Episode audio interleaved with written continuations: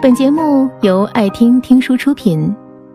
如果你想第一时间收听我们的最新节目，请关注微信公众号“爱听听书”，回复“六六六”免费领取小宠物。餐饮一线全年无休，但小范作为公司唯一的文化人，却可以享受国家法定节假日，挺让同事们羡慕的。工作量小，待遇也不低。小范自己也很享受这份工作，没事就在办公室包包韩剧、刷刷微博。一年前，老板决定停办报纸，改做微信服务号，小范的日子突然就不好过了。原来在做报纸的时候，有点排版失误或者错字都没人在意，做公众号就不同了，内容一推送，老板和同事们就能在手机上看到，什么错误都逃不过大家的眼睛。更要命的是，小范对运营一窍不通，硬着头皮打理了三个月的公众号，粉丝数不仅没增加。打开率还越来越惨淡。老板一怒之下，把工作转给外面的专业人士当兼职打理。这位小贩没见过面的对手，一个月就让公众号起死回生。一周一次的推送，文章从标题到图片都相当精美。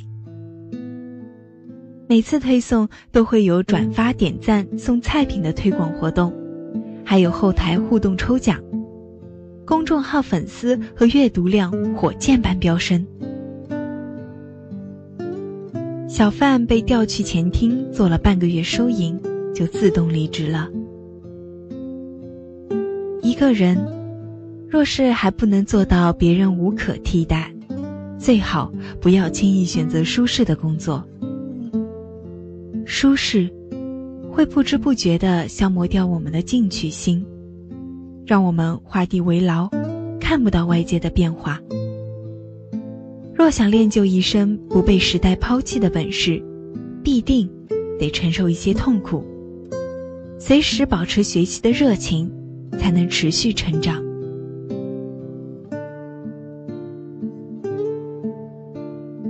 我们公司原来有个同事悠悠。心理素质相当强大，泰山崩于前而色不变。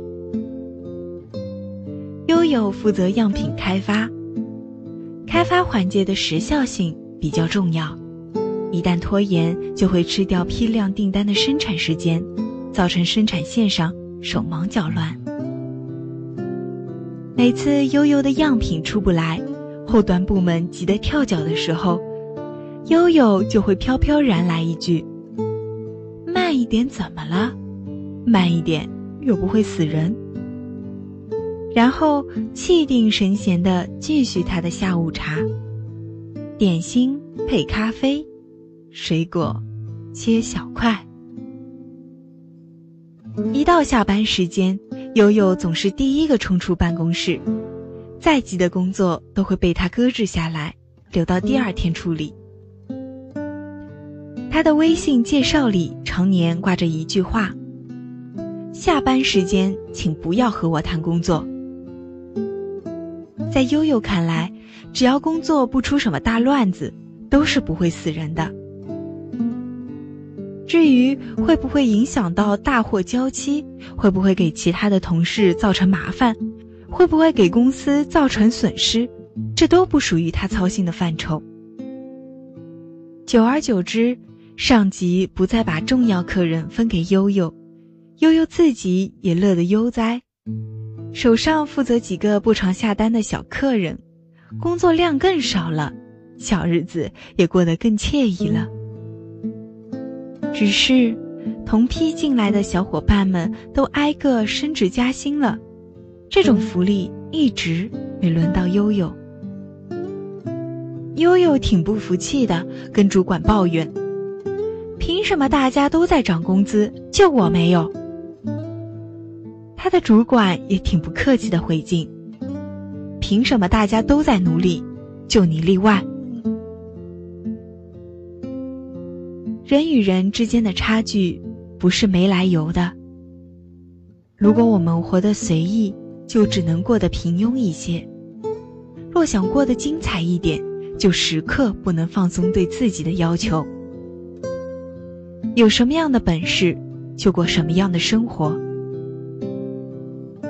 当我们的能力还配不上舒适的生活时，提前享受安逸，就是透支了未来生活里的福利。它只会让我们接下来的路走得越来越艰难。出来混，迟早是要还的。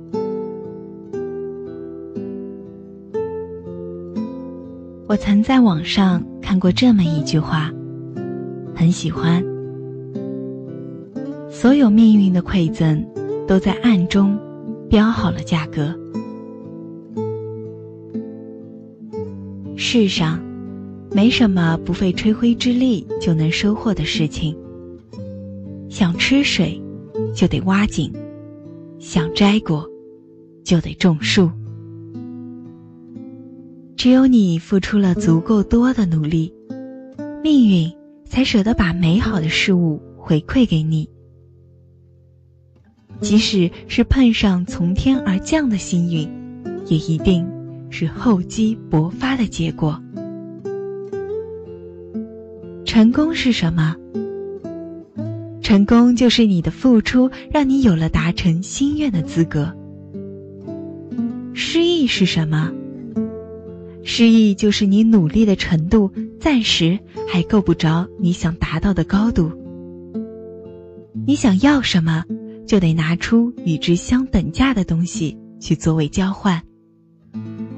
想赚钱，就得劳心劳力；想成长，就得风雨兼程。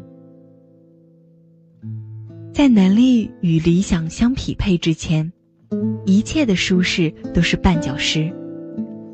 它甚至比我们遭遇的困难更为可怕。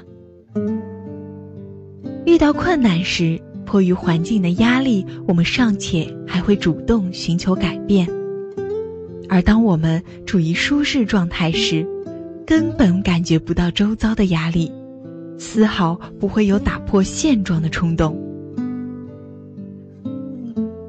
在固有的生活模式里待得久了，就会抵制变化。